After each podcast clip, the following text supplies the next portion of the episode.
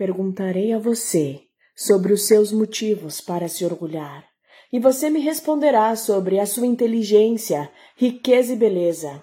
Você olhará para mim e achará que sou menos, não sou a mais inteligente, rica ou bonita, mas eu vi um homem rico perder a riqueza, o inteligente conhecer a demência e a mulher mais bonita definhar a beleza.